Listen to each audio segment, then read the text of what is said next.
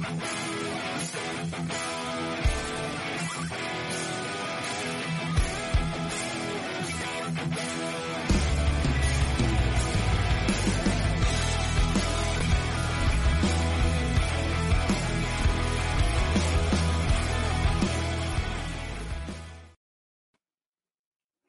buenas noches, amigos de Pico a Pico. Bienvenidos a una nueva edición, hoy 14 de septiembre de 2021.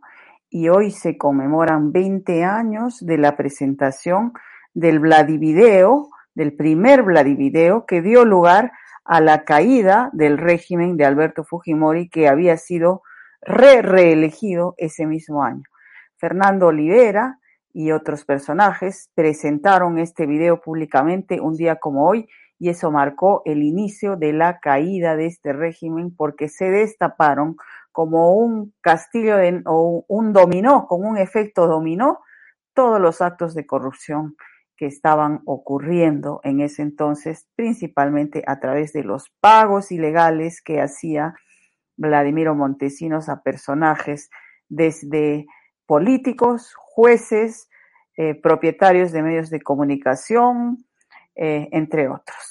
Mañana vamos a hablar con Fernando Olivera de este tema. Hoy ya está en Arequipa, está en este momento viajando. Vamos a recordar cosas que algunos parecen haber olvidado.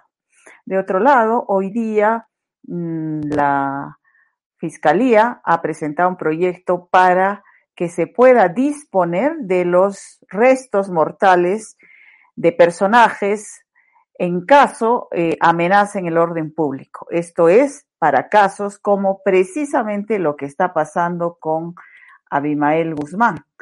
Y eh, bueno, pero este proyecto no va a poder ser eh, retroactivo, no va a poder ser aplicado, sería para futuros casos como terroristas o políticos. No descartemos que esto ocurra cuando políticos muy controvertidos también puedan fallecer. Entre tanto, el Ejecutivo eh, prepara, han anunciado a través del Ministro del Interior, que prepara una ley para que le permita incinerar los restos de, de Abimael Guzmán y no entregarlos a sus familiares o simpatizantes que los están reclamando. Familiares, porque los simpatizantes no tendrían ese derecho, principalmente la, la cónyuge, ¿no? Las también condenada por terrorismo Elena Iparraguirre.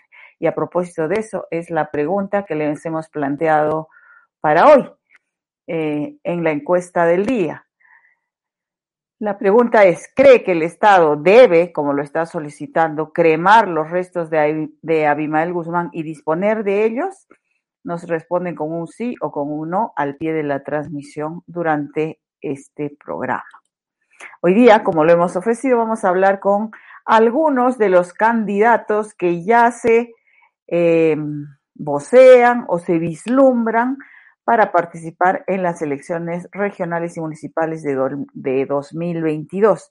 Estamos a poco tiempo, en realidad, falta un año más o menos para que esta elección se realice. Y en Arequipa hay 12 movimientos regionales inscritos en este momento en el registro de organizaciones políticas y van a poder lanzar candidatos, 12, más nueve partidos que están habilitados a nivel nacional, que también van a poder presentar candidatos. Estamos hablando de alrededor o un poco menos de 21 candidatos al gobierno regional de Arequipa, si no hay alianzas, consensos previos, como sería deseable, para que sea una elección realmente debatida y discutida, lo que no se va a poder dar con alrededor de 20 candidatos, como ocurrió en todas las elecciones anteriores. Muy bien, sin más, vamos a, a dar la bienvenida a nuestro primer invitado, el doctor Gustavo Rondón Fudinaga que eh, candidatearía al gobierno regional por el movimiento Juntos por el Desarrollo de Arequipa. Buenas noches, doctor Rondón, bienvenido al Búho. Ah, muy buenas noches, Mabel. Eh, qué placer siempre encontrarnos contigo con esta ya nueva tecnología, con esta manera nueva de comunicarnos y obviamente llegar a la población. Es más bien un placer para mí y gracias por la consideración. Buenas noches. Bueno, ¿nos puede confirmar esta primera información? Ya hay una candidatura al gobierno regional en marcha, es una decisión del movimiento, decisión suya. ¿Cómo es el, cómo es el asunto? Eh, sí, una coincidencia en cuanto primero a, lo, a los planes, a lo que se quiere dentro de lo que es una propuesta regional eh, y a todo nivel, ¿no? El, el provincial, el distrital.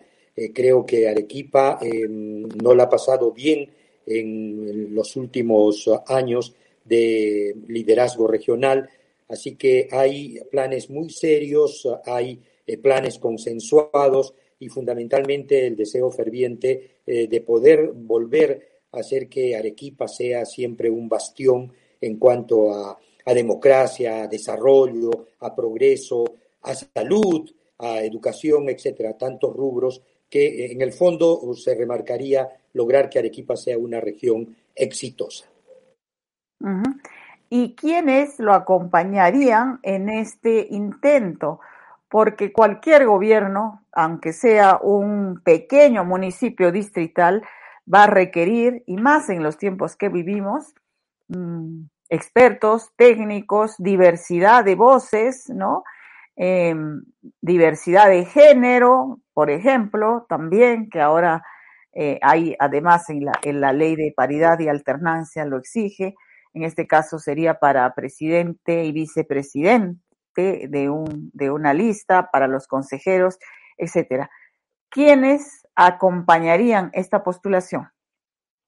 Eh, te comento que casi, casi se está ya eh, culminando la lista de los 109 distritos de uh, Arequipa región. ¿no? También se está viendo mucho la paridad eh, en estas, eh, yo diría ya 10 días adelante, porque como bien lo has dicho en el preámbulo, eh, para el 3 de octubre ya tiene que estar esta nueva modalidad consolidada, que son eh, que a los cargos de gobernatura, de vicegobernatura, de alcaldías, de consejerías, eh, tienen que ser eh, afiliados al movimiento o al partido. Así que en eso ya se está cerrando, eh, vamos por un 89% y faltan algunos ajustes para llegar a esos 109 distritos, a las ocho provincias y también a los cargos de consejero y de vicegobernadora. En ese sentido, probablemente ahora no te adelante mucho, pero sí ya prácticamente se tiene un trabajo a punto de concluir al 100%. Bueno, adelánteme algo. Eh, sí, bueno, siempre ustedes quieren ganar un tanto la primicia y eso es eh, indudablemente importante, pero justo conversando con el ingeniero Víctor Hugo Rivera, eh, se está cerrando algunos compromisos, especialmente en los que tú has, has tocado, ¿no? La idea es conformar el mejor equipo y obviamente, por ejemplo, un gobierno regional tiene que tener una compatibilidad enorme entre gobernador y vicegobernadora. Tienen que trabajar desde el primer día si es que se gana la, la voluntad de Arequipa, ¿no? Y, y, lo mismo en los niveles tanto regional, provincial y distrital. O sea, la idea es sí conformar un buen equipo y que desde, desde el saque podamos con, coincidir en mucho de lo que se quiere lograr para Arequipa. Uh -huh. Lo que en todo caso podemos deducir, ya que él es el promotor de este movimiento, eh, Víctor Hugo Rivera, tentará la alcaldía provincial a la cual ha postulado varias veces ya, imagino. Eh, sí, Víctor Hugo eh, está prácticamente con, con, el equipo ya a, casi a plenitud, diría, en los 28 eh, municipios que hay aquí. ¿no? Y obviamente también hemos estado viajando ya a las provincias, porque como bien hay que remarcarlo, eh, toda, toda la gente que va a postular tiene que estar afiliada, eh, a, se va a respetar eh, prácticamente el que casi mayor al 80% sean afiliados y entonces en todo ese esfuerzo se ha estado y ya se está culminando, Mabel. Entiendo entonces también que la idea es postular en los 109 distritos un candidato a la alcaldía distrital, además de las ocho provincias, además del gobierno regional. ¿O no es seguro? Y consejeros, sí, es correcto. Sí, la idea es que sí, vayamos en todos los confines de la región. No creo que es súper importante, creo que eso debe ayudar a fortalecer eh, esto que, que, todo el mundo ansía, que los, los, los partidos o movimientos eh, políticos se consoliden con cierta fortaleza. Entonces se ha estado mucho en ese trabajo y sí, quiera Dios que concluyamos con el 100% de lo que ya se ha Muy bien. El tiempo no nos va a dar para hablar de propuestas concretas, pero sí me gustaría saber qué, qué como filosofía general o como propuesta general, como propuesta de principios, mm, propone Juntos por el Desarrollo de Arequipa, además de la persistente postulación a la alcaldía de Víctor Hugo Rivera, que mueve, que va a distinguir a estas postulaciones de otras que ya estamos viendo que a lo mejor van a ser hasta 20, ¿no? La visión fundamentalmente del movimiento es que logremos de Arequipa eh, como visión eh, una región activa, saludable y productiva. Fundamentalmente esos tres parámetros. Y, hacerlo con una misión más bien de mucho profesionalismo, de que las listas eh, estén cohesionadas, que sea gente idónea, o la, o la más preparada para cada una de las alcaldías, las consejerías, inclusive gerencias, Mabel, ¿no? Porque un, un, gobernador no lo hace todo, debes tener gerencias profesionales, debes tener una vicegobernadora que te acompañe en el trabajo del día a día y obviamente tener una cuestión muy activa y, y lograr que Arequipa eh, genere mucho empleo, sea productiva, y ahora con lo que el COVID nos ha, nos ha enseñado, muy saludable también. Saludables, entiendo que le van a dar un gran énfasis, como me imagino va a ser la mayoría de propuestas a la salud, ¿no? Y precisamente por lo que ha ocurrido. Pero, ¿qué significa una región activa? ¿Qué cosa la va a hacer activa? ¿Dónde actuarían ahí? Eh, fundamentalmente tú te has dado cuenta que en presupuestos regionales eh, y siempre nos quejamos que hay poco presupuesto, sin embargo, cuando tú revisas rápidamente lo, ejecutado, pues llega al 23, en el mejor de los casos al 30%, y eso realmente eh, no debe darse. ¿Y qué, qué cabría en el término activa? Que tú tienes que estar muy al pendiente de que las obras, los presupuestos se ejecuten al 99.9% ¿no? de, de todo ello. Y eso te va a generar el empleo, te va a generar dinamismo, te va a poder eh, devolver confianza a la gente. Porque mira tú cuántas obras se han quedado en el camino. Entonces, desde que se gane la elección, eh, hay que empezar a trabajar.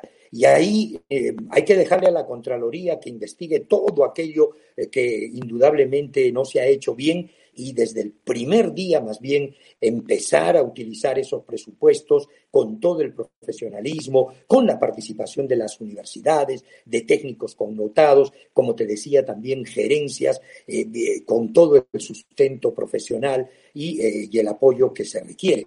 Así que en ese sentido la idea es eso, darle actividad, porque yo creo que fundamentalmente la región tiene que tener eso, ¿no? No podemos esperar a que de repente pasa un año, pasan dos años y recién te das cuenta que eh, el, el, el, hospital que estabas construyendo está en el 10%, ¿no? Y habiendo ya un presupuesto asegurado. No podemos permitir, habiendo obras que tienen ingeniero de, de residencia, ingeniero supervisor, imagínate, vas a lo, al año y encuentras que es una obra que no avanzó ni el 20%. Uh -huh. Entonces, creo que hay que dinamizar mucho ello.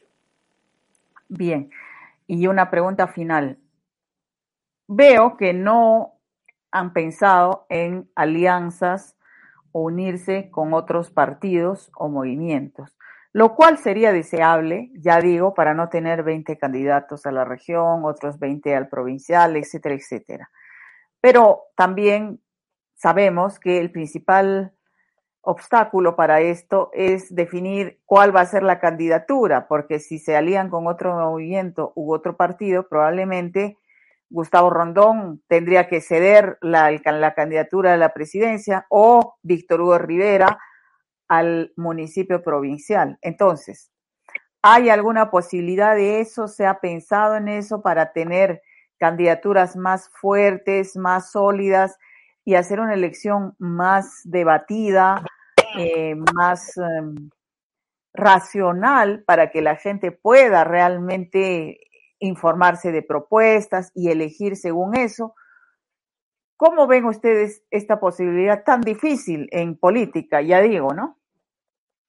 Sí, yo siempre he sido un promotor también de que deberíamos unirnos, pero definitivamente eh, en, Juntos eh, se ha trabajado ya desde buen tiempo atrás una propuesta con todos los lineamientos que te he comentado y que es un tanto lo que hemos concordado con Víctor Hugo. O sea, en el fondo, la idea de que vayas eligiendo las mejores personas, los mejores humanos, los mejores profesionales, y entonces, claro, cuando se dan las, las alianzas, muchas veces no prima tanto esa parte técnica, profesional, Mabel, sino eh, más prima el interés, no, mira, mi candidato de allá, mi candidato de allá, y el interés mío también, ¿no? Eh, cosas por el estilo. Que se ha intentado, ¿ah? o sea, hemos estado con una política eh, de puertas abiertas, bienvenido todo aquel que quiera sumar y en ese sentido eh, hemos estado trabajando, pero sin descuidar la propuesta seria que queremos llevar. Y eso nos ha llevado, como te digo, casi completar ya los 109 distritos de la región. Muy bien.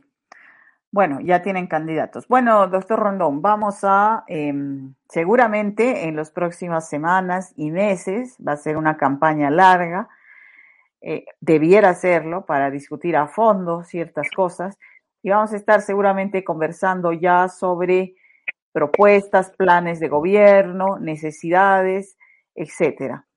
Eh, bueno, le agradezco haber estado con nosotros esta noche.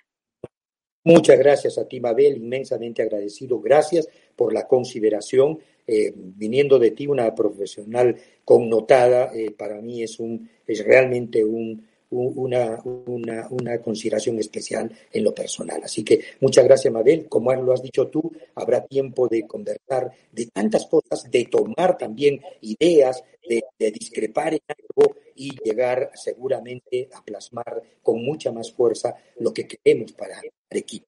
Una región activa, saludable, productiva. Muchas gracias, Mabel. Dios les bendiga. La salud esté con ustedes. Gracias. Buenas noches. Muy bien, también está con nosotros esta noche otro potencial candidato. está con nosotros el señor Walter Gutiérrez, quien es promotor del movimiento Arequipa Unidos por el Gran Cambio. Actualmente él es vicepresidente regional porque fue ese movimiento que ganó las últimas elecciones postulando a Elmer Cáceres Lica como gobernador. Señor Gutiérrez, buenas noches. ¿Qué tal? ¿Cómo está? Muy buenas noches, señora Mabel. Cuéntenos, ¿cómo están previendo la elección próxima? A diferencia de la anterior, en que se definían las candidaturas muy a última hora, esto ya no va a ser posible porque los candidatos tienen que estar afiliados a el movimiento y el plazo vence este 3 de octubre. Entonces, ¿quiénes eh, podrían ser sus candidatos? ¿Usted mismo está pensando candidatear? Sí, mire, este, em, como candidato o precandidato, va a ir el que les habla, este movimiento, ya, eh, por fin voy a hacer realidad eh, mis este, ideales propios, la visión que tengo sobre Arequipa, y no estar sujeto a de repente personas que no, no han sabido en estos cuatro años hacer eh, las cosas como se han debido hacer y aquello que nosotros habíamos pactado en un inicio. ¿Qué fue lo que pactaron, señor Gutiérrez, con el señor Cáceres Lica? Porque ustedes se enemistaron desde el primer día, prácticamente. Sí, este, bueno, él ya tenía preparada, ¿no? Eh, la lista de gerentes con los, con los cuales algunos yo no comulgaba, como por ejemplo el señor eh, Córdoba, que estuvo en Autodema, ya, y, y otras personas más, ¿no? Asesores al lado de él, que no tenían la experiencia ni la visión de lo que se quiere para una región tan importante como es nuestra ciudad. Usted como vicegobernador, ¿no? ¿Cuál ha sido su aporte a la región en una visión autocrítica que es muy saludable en los políticos que la puedan hacer? ¿Nos puede decir cuál es el balance de su gestión que ahora busca ser gobernador regional? Mire, primeramente quiero decirle que para mí ha sido una gran experiencia, a pesar de que se me marginó y no se me dio la oportunidad de poder este, colaborar. ¿no? Eh, yo tomé las riendas de salud en un periodo muy difícil para la región y en la que se logró eh, con el doctor eh, Cuya sacar adelante muchas cosas. Después de eso se ha, se ha apoyado ¿no? al nuevo gerente, al que está hoy, y con, la que sí, con el que sí tenemos constantes intercambios de ideas para mejorar y es por eso que, eh, digamos, como ciudad, en cuanto al COVID, nos encontramos eh, bastante bien. Eh, ¿Usted cómo, de qué forma intervino para mejorar el tema del COVID? Eh, mire, primeramente había que hacer un control en los puntos de vacunación, estar cerca de los médicos y enfermeras, ¿ya? para motivar a que ellos hiciesen su trabajo eh, eficiente y producto de eso este, eh, vemos el resultado hoy día. Eh, por ejemplo, uno de los distritos en el que más este, estuve frecuente fue en Socabaya, ¿no? Porque, bueno, este, el temor de el penal y de, eh, se puede decir, el nuevo, el nuevo pueblo ahí, Horacio Ceballos, ¿no? Era un poco peligroso, así es que se estuvo cerca, se le, se le llevaba algunas cosas, alguna gaseosa, algunas cosas para que este, motivar, ¿no? Y tener una bonita relación eh, más humana y ver que eh, el vicegobernador no, o el gobernador no, es, no debe ser un cuco. No, no debe ser una persona que hoy día dice, sí, vamos a conversar, a, a gobernar con el pueblo, llegan al gobierno y cierran las puertas. Bueno, entonces, en resumen, usted, ¿cuál es su oferta para Arequipa? ¿Quiere ser gobernador regional de Arequipa? ¿Qué le ofrece a, a la Así es. población? En breve, digamos, en, Mire, en resumen. en nuestro proyecto como movimiento estaba definitivamente la construcción de dos hospitales, de entre ellos este, ya se dejó el, eh, el proyecto del Hospital Goyoneche, la anterior este, gobernadora, lamentablemente todo el expediente se perdió y hoy nos encontramos sin el dinero que ya estaba presupuestado para eh, la- las modificaciones y mejoramiento del Hospital Goyoneche. Asimismo, ¿no? Este, dejar al Hospital General como un centro eh, para, para las nuevas enfermedades de estudio ya en la salud y crear una, un hospital que no sea muy lejano al Hospital General y se, per- se pensó cerca a lo que es Cerro Juli, ¿no?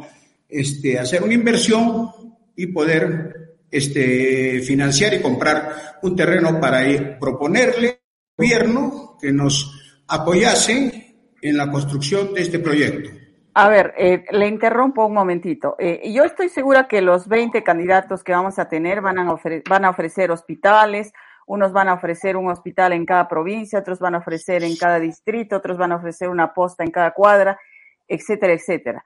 Y yo creo que eso lo deben determinar los técnicos, no los políticos, sino cuáles son las necesidades realmente de salud y de acuerdo a las circunstancias que vivamos, ¿no?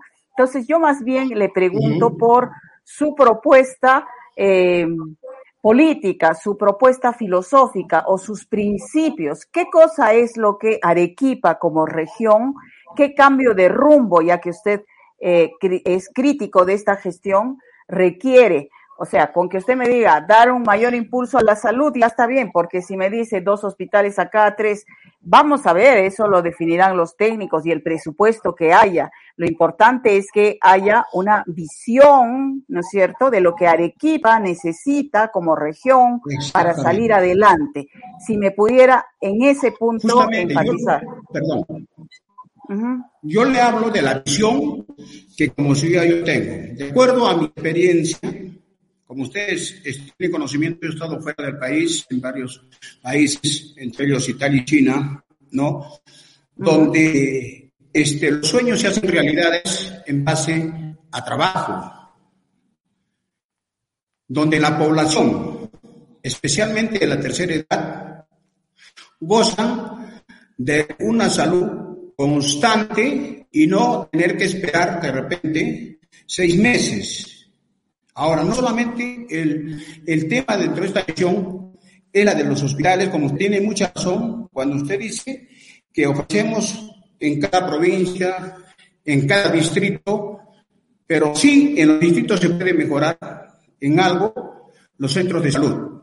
Porque si usted va a visitar o ha visitado los centros de salud, o sea, son una vergüenza, a veces se encuentran simplemente enfermeras y si vamos a provincias, pues es peor. ¿No? Entonces, que le habla ha estado fuera. Ahora, ¿qué es lo que, este, la visión que también eh, tenemos como movimiento es la de crear este, estas vistas que hay algunos proyectos, interconectar más rápido la ciudad con las provincias, ¿no? Ya, de tal manera, pues, de que no se haga una inversión como se hizo de 7 millones y medio con el presidente Vizcarra entre eh, con de suyos y la Unión. Hoy día ese asfalto que hicieron no existe, ¿no? Eh, entonces yo creo que este, Arequipa necesita, necesita que se trabaje integralmente para que no haya una brecha de diferencias entre la ciudad y los, eh, las provincias.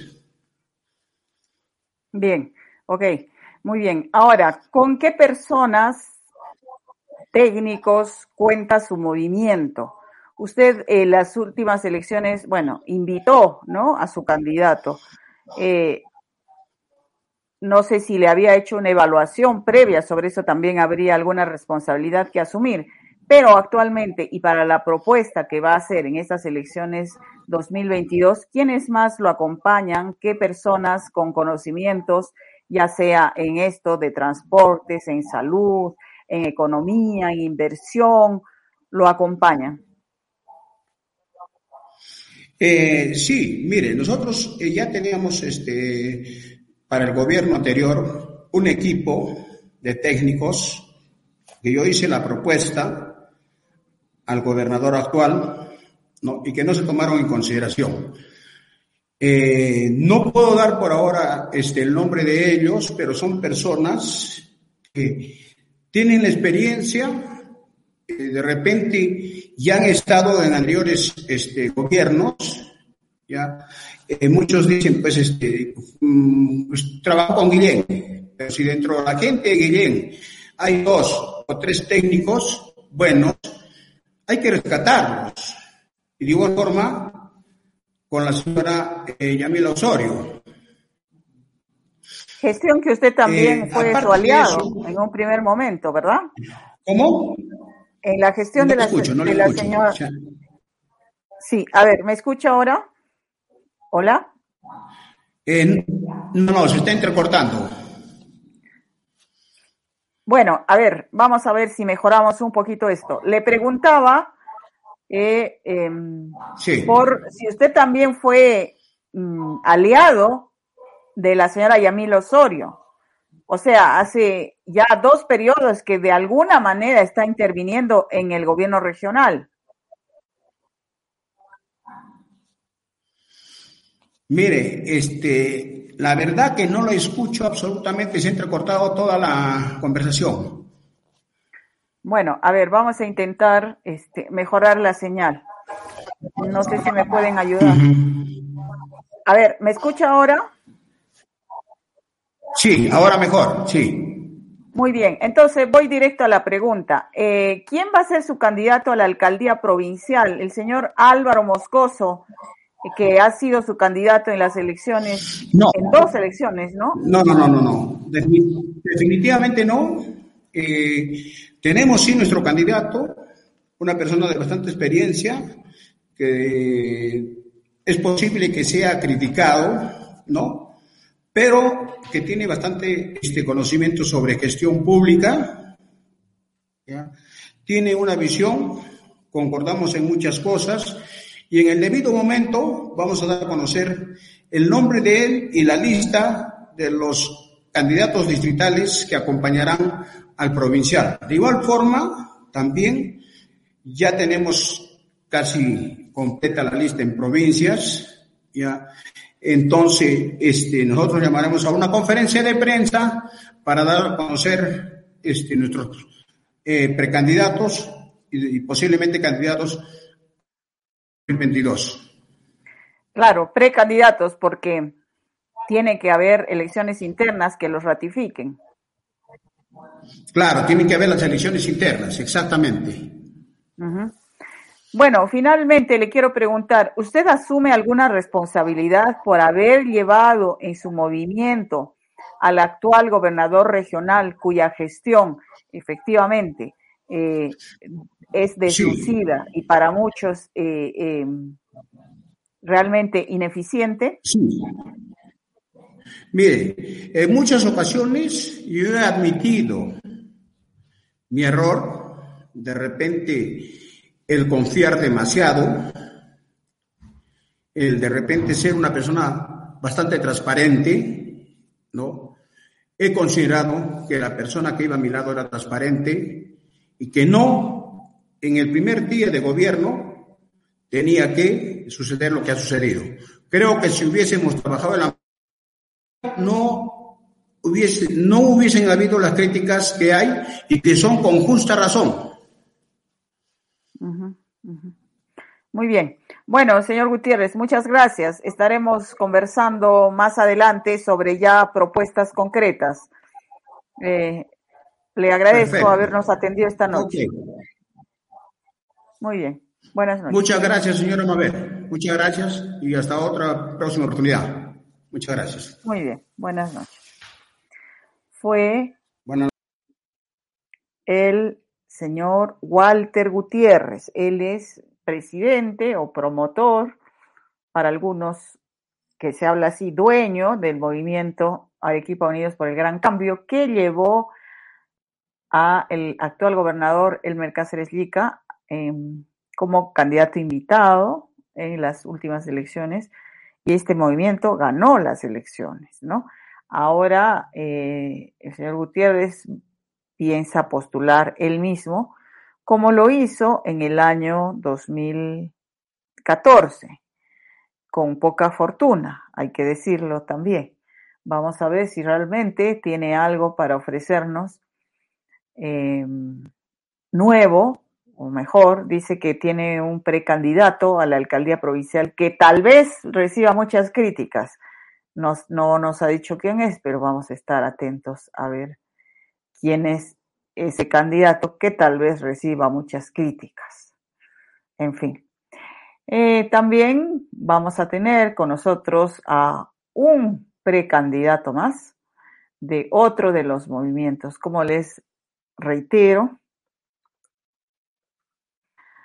Hay 12 movimientos regionales con inscripción actual vigente en el registro de organizaciones políticas del Jurado Nacional de Elecciones.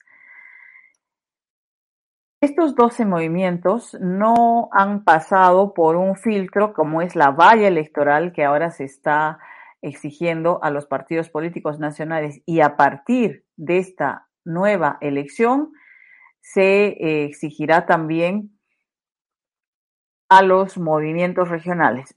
En la elección 2022, por una ley,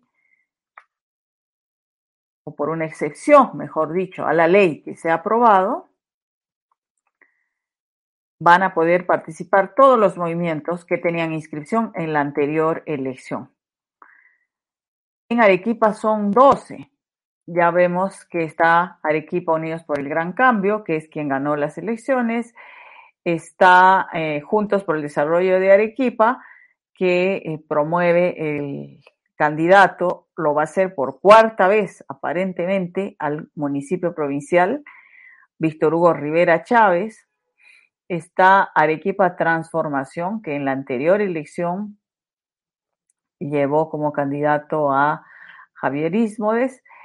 También está Arequipa Tradición y Futuro, este movimiento que fundó en su momento el expresidente regional Juan Manuel Guillén, que lo llevó dos veces a la presidencia del gobierno regional y luego a Yamila Osorio.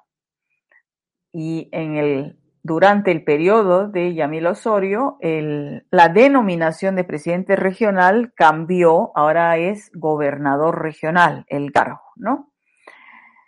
Eh, estos son algunos de los movimientos que están, que están con la inscripción vigente. Y los partidos son nueve. Los nueve partidos con inscripción vigente son Perú Libre, que es el que obtuvo la mayor votación en las últimas elecciones, está Fuerza Popular, todos ellos seguramente van a, eh, van a presentar candidatos en esta elección y van a intentar hacerlo en todas las jurisdicciones, ya sea candidatos a gobiernos regionales, ya sea candidatos a municipios provinciales, ya sea candidatos a municipios distritales. En Arequipa son ocho provincias, por lo tanto habrá ocho candidatos a municipios provinciales, sus respectivos regidores. La provincia de Arequipa eh, tiene 21 regidores y las otras provincias, dependiendo de su población, pues van a tener seguramente menos regidores, pero imagínense la cantidad de postulantes que va a haber. Y luego tenemos en estas ocho provincias 109 distritos. Probablemente todos, como lo acaba de anunciar eh, Gustavo Rondón, precandidato al gobierno regional por Juntos por el Desarrollo de Arequipa, van a intentar presentar candidatos en todas las jurisdicciones, porque obviamente eso les va a generar un efecto de arrastre para que voten. Mm, si conocen al candidato al municipio provincial, van a votar por él y eh, por arrastre eh, votarán por el candidato al municipio distrital, al municipio provincial y probablemente a la gobernación. Además, hay 14 consejeros regionales que integran el Consejo Regional. También va a haber listados por cada uno de los postulantes de 14 personas que representarán a las provincias y a las poblaciones indígenas. Entonces, eh, va a ser una elección ciertamente complicada y lo tienen complicados los movimientos y partidos porque hay un plazo que se vence nada menos que este 3 de octubre, por lo tanto ya se están haciendo todas las movidas para que eh, se inscriban o cancelen inscripción en un movimiento y pasen a otro mm, los que van a ser candidatos, porque ya no van a poder ser invitados, sino van a tener que ser personas inscritas, es decir, militantes, ya sea en los partidos o en los movimientos regionales. Antes todo era invitado, pues precisamente para ordenar, reducir un poco mm, los, ah, eh, la cantidad, la gran cantidad de postulantes y los cambios de camiseta de aquí para allá y, y ordenar un poco también las ideas, ¿no? Se está pretendiendo fortalecer los partidos y los movimientos a través de, por ejemplo, exigir que tengan comités activos provinciales, un determinado número en el país, distritales, un determinado número dentro de una región para que se mantengan activos o para que se inscriban nuevos movimientos regionales y también que sus candidatos sean militantes. Y la otra exigencia es que haya elecciones internas. Pero justamente hoy día ha habido un, una aprobación en el Congreso de una norma que eh, no solamente, eh, digamos, no ayuda, sino más bien eh, atenta contra esta democracia interna que debería existir en los partidos y la nominación de candidatos. Ya no porque es el, el, dueño del partido, ya no porque es su pariente, ya no porque están poniendo una cuota, sino porque haya, sea producto de una elección de los propios militantes o de ciudadanos en general. Precisamente hoy día la Comisión de Constitución del Congreso de la República ha aprobado un dictamen que suspende las elecciones primarias previas. ¿Qué cosas son las elecciones primarias previas? Era la obligatoriedad de hacer elecciones abiertas en las que podían participar otros ciudadanos dentro de cada movimiento. Porque ahora lo que es la elección interna que, de la que se habla no es necesariamente esa elección en la que hay un militante que puede emitir un voto, un militante un voto, ¿no? Un, una jornada electoral en que llegan los militantes y escogen a sus candidatos todavía está vigente la, nominación, la elección de los candidatos mediante eh, la nominación previa de delegados. Y ya saben ustedes cómo funciona este tema de los delegados, ¿no? Que son los que eligen los candidatos y no los militantes. Bueno, eso iba a terminar. La idea era que ahora, ya para las elecciones 2022, sea obligatoria las elecciones primarias que tenían que ser abiertas y ya no un militante un voto, sino una persona un voto, que podían ser miembros del partido o incluso ciudadanos. Claro que no pueden votar un ciudadano en dos, en dos partidos diferentes, ¿no? Pero incluso si yo no era militante, podía ir a votar en, en Arequipa, Tradición y Futuro y no votar por el candidato favorito y de repente eh, hacer una mejor elección. Eso la Comisión de Constitución hoy día ha aprobado por mayoría que no se dé todavía las elecciones primarias con voto universal, simultáneo y obligatorio, que así era el proyecto. O sea que todos teníamos que ir a votar algún partido eh, por algún candidato, incluso si no fuéramos militantes. Con el pretexto de la pandemia, dice que los congresistas han aprobado, por lo menos en la Comisión de Constitución, esto va a tener que pasar al Pleno, que por la pandemia no se realicen todavía, que eso sea para la siguiente elección, y así ya se viene postergando esto varias elecciones, ¿no?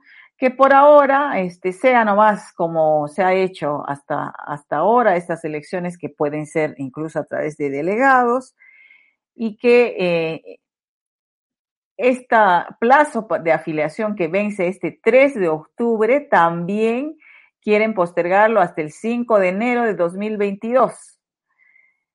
Es posible que esto lo aprueben. Así que estas prisas de repente van a tener algún algún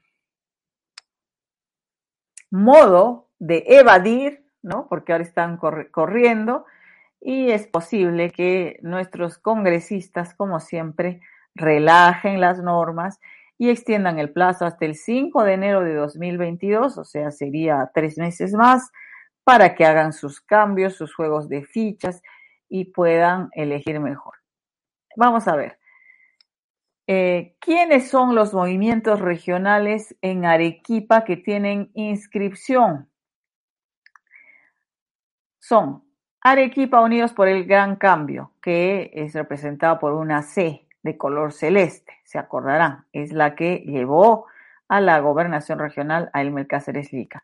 También está el movimiento Arequipa Renace, que todos recordarán que ha sido fundado por Alfredo Segarra, eh, dos veces alcalde provincial, alcalde de Bustamante Rivero, frustrado candidato al gobierno regional, y que hace unos días anunció que renunciaba a Arequipa Renace. Él está buscando una postulación a través de otro movimiento y va a tener que renunciar, tenía que hacerlo hasta antes del 3 de octubre, si es que no, no amplían el plazo como están pensando en el Congreso y por eso sería la renuncia. Otros partidos, Arequipa Transformación, el del Foquito, Arequipa Tradición y Futuro, que ya lo hemos mencionado, mm, por el que fue gobernadora Yamila Osorio y antes Juan Manuel Guillén. Fuerza Arequipeña, este movimiento fundado por el ex congresista Marco Falconi. También está Juntos por el Desarrollo de Arequipa, que hemos conversado, el probable candidato Gustavo Rondón a la región. Está el movimiento regional Arequipa Avancemos, el pollito, que tiene eh, Mm, actualmente hasta dos alcaldías distritales. Está también el movimiento regional Revalora, este movimiento que lo promovió o lo promueve Freddy Lozano, ex, em, candidato, sí, eh, al municipio provincial. Y hay un nuevo movimiento inscrito, Yo Amo Arequipa. Algunos pensaban que este movimiento em, era de Yamila Osorio, pero Yamila Osorio ha dicho que sigue militando en Arequipa Tradición y Futuro. Vamos a ver. Bueno, está con nosotros también esta noche eh, otro invitado que ya lo habíamos anunciado, es el señor Harvard Zúñiga del movimiento Arequipa Transformación. Él es actualmente consejero regional. Buenas noches, señor Zúñiga. Bienvenido.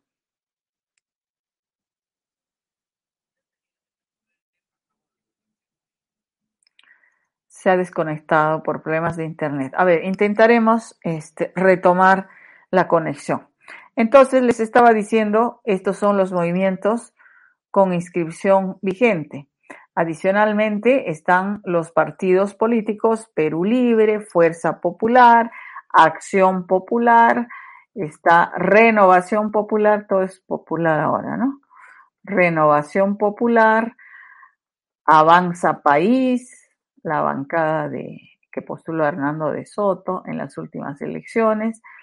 Está Juntos por el Perú, que era la, el partido con el que se alió Verónica Mendoza, pero ella está a su vez intentando inscribir su partido Nuevo Perú.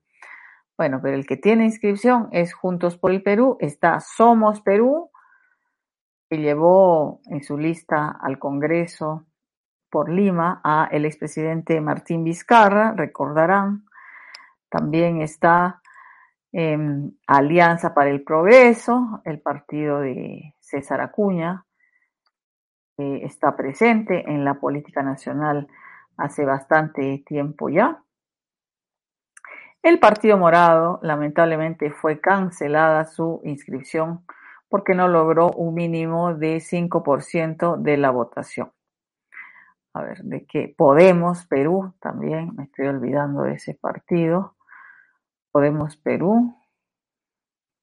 Y esos son. Perú Libre, Fuerza Popular, Acción Popular, Renovación Popular, Avanza País, Juntos por el Perú, Somos Perú, Alianza para el Progreso y Podemos Perú. Esos son los nueve partidos nacionales con inscripción vigente para las elecciones municipales y regionales 2022 a lo que se suman hasta 12 movimientos regionales. Bueno, tenemos 10 aquí, hay que aclarar ese tema. Pero los principales son los que han venido participando en las últimas elecciones Unidos por el Gran Cambio, la C, Arequipa Renace, Arequipa Transformación, Arequipa Tradición y Futuro, Fuerza Arequipeña, Juntos por el Desarrollo de Arequipa, eh, movimiento Arequipa Avancemos, Movimiento Regional Revalora y Movimiento Yo Amo Arequipa. Muy bien. Harvard Zúñiga decía, es que es nuestro invitado y estamos esperando que solucione su problema de conexión. Él es em, consejero regional actualmente de oposición eh, a la mayoría en el Consejo Regional también que ostenta eh, los partidarios del actual gobernador Elmer Cáceres Lica. Él es de la oposición, reitero, él ha sido alcalde distrital de Caima, tiene mm, en su labor como consejero serias discrepancias con la gestión del Mercasereslica, tiene varias denuncias que ha venido haciendo como consejero regional, cuya labor efectivamente es fiscalizar, además de dar algunas normas. Y eh, en esta elección probablemente aspire al cargo de gobernador regional. Es lo que vamos a confirmar o no si logra conectarse. Pues bien, ese es el panorama para las elecciones regionales y municipales del 2022. Hoy la Comisión de Constitución en el Congreso de la República ha aprobado una moción que extiende el plazo para mm, inscribirse o retirar inscripciones eh, de los movimientos o partidos que vencía este 3 de octubre y por eso estaban todos corriendo porque ahora, de acuerdo a la legislación, los candidatos tienen que ser militantes, no invitados. Por lo tanto, las movidas de inscribirse o cambiarse de partido tienen que hacerse hasta el 3 de octubre. Pero ante este proyecto ya aprobado en la Comisión de Constitución, es muy probable que este plazo se extienda hasta el 5 de enero.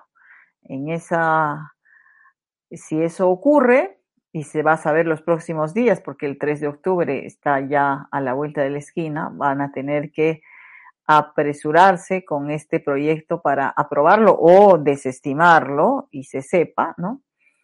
Eh, antes del 3 de octubre, si se posterga este plazo hasta el 5 de enero. Si es así, van a ser, eso, bueno, tiene desventajas y desventajas. Si se posterga, van a poder pensar mejor los candidatos por qué partido van a ir, van a negociar, en otras palabras. Pero eso también va a cortar la campaña, porque si hablamos de enero y las elecciones van a ser en octubre, eh, como ya es costumbre, porque tiene que haber una segunda vuelta si es que en la elección regional no se alcanza el mínimo de 40% que sido establecido, ¿no? Entonces, y eso ocurre los primeros días de diciembre para asumir el cargo el primer día hábil de enero. Entonces, eh, los plazos son muy ajustados. Y una campaña, una buena campaña, no debe ser tan corta, si bien es cierto que muchas veces aburre a las personas y también hay campañas lamentables, pero una buena campaña debería tener un tiempo razonable para el debate, para la propuesta de ideas, para mm, que la gente también se pueda pronunciar, conocerlas.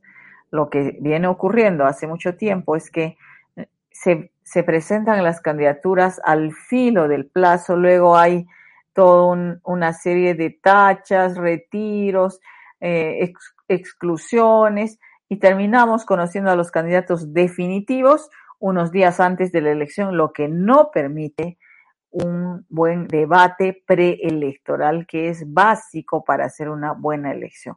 Por tanto, eh, sería importante que la campaña tenga un poco de duración y realmente nos dé la oportunidad a los ciudadanos y a los periodistas a exigir que expliquen sus propuestas, si son evaluarlas, si son consistentes o no, y en fin, y no nos ofrezcan un hospital en cada provincia, dos nuevos hospitales, tres nuevos hospitales, etcétera, etcétera, como si el hospital sería cuestión de que yo deseo. Hay quien no desea pues un hospital, si fuera un tema de que a mí se me ha ocurrido que tengamos dos nuevos hospitales. Mm, bueno, y al otro se le puede ocurrir mejor tres, pues, ¿por qué no? No, mejor diez. Yo voy a ofrecer diez hospitales, ¿no? ¿Dónde está la consistencia de esas propuestas? Eso es lo que queremos saber. Muy bien. Bueno, creo que el candidato o el señor Harvard Zúñiga no se ha podido conectar. ¿Es así? ¿Me confirma?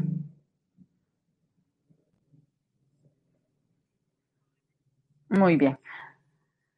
Muy bien, este, vamos a invitarlo en otra oportunidad. Entonces, hemos dialogado hoy ya con dos em, precandidatos al gobierno regional, como son Gustavo Rondón por el movimiento Juntos por el Desarrollo de Arequipa y Walter Gutiérrez del movimiento Arequipa Unidos por el Gran Cambio.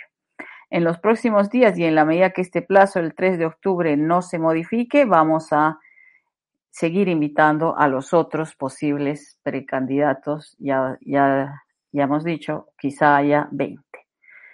Bueno, antes de irnos, vamos a eh, ver cuál ha sido el resultado de nuestra encuesta. Habíamos preguntado, ¿cree que el Estado debe cremar los restos de Abimael Guzmán? O sea, el Estado directamente cremar y, dis y disponer de ellos, ¿no?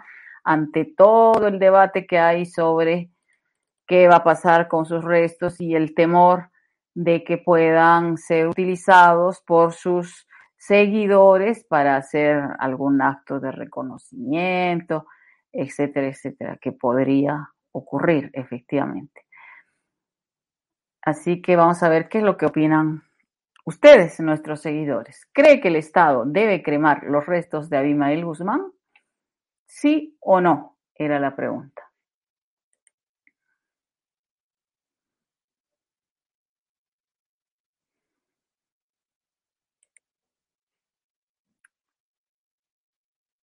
Y vamos a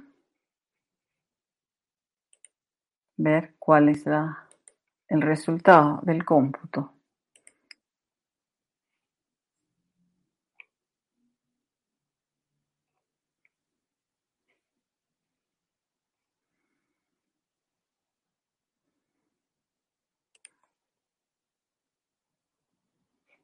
A ver. Denme un minuto y vamos a ver cuál es el resultado de la encuesta.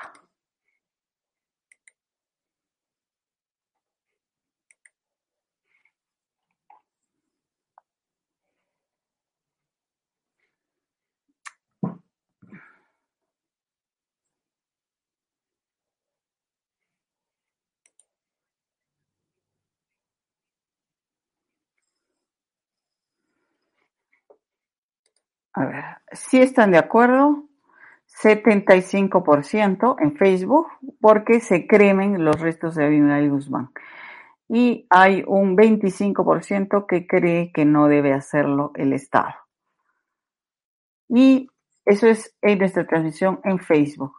Y en YouTube, el 76% es muy parecido, lo cual quiere decir que, bueno, se está procesando bien estas encuestas. En YouTube Sí creen que el Estado debe cremar los restos y disponer de ellos, 76%. Y un 24% cree que no. Este tema eh, va a dar para una discusión muy larga y nosotros también nos vamos a pronunciar en los próximos días sobre este tema específico y sobre otros alrededor de este acontecimiento que no deja de ser importante por el momento político, además, en que ha ocurrido, pero principalmente, creo yo, por la gran oportunidad que, nos ofrece de obtener lecciones de la historia, de, en principio, conocer la historia y a partir de eso sacar deducciones y conclusiones con un pensamiento crítico, eh, tolerante y sobre todo informado. En la medida que hagamos eso, va a mejorar la política y el, la educación cívica en nuestro país, lo cual redundará en un desarrollo, ¿no? Como sociedad mayor. En la medida que nos neguemos a la verdad, que nos neguemos a la historia, a conocer posiciones diferentes, eso no va a ocurrir y vamos a estar entre dos extremos como ya nos está ocurriendo. Muy bien amigos, esto ha sido todo por hoy. Les agradezco como siempre seguirnos. Nos reencontramos mañana. Buenas noches.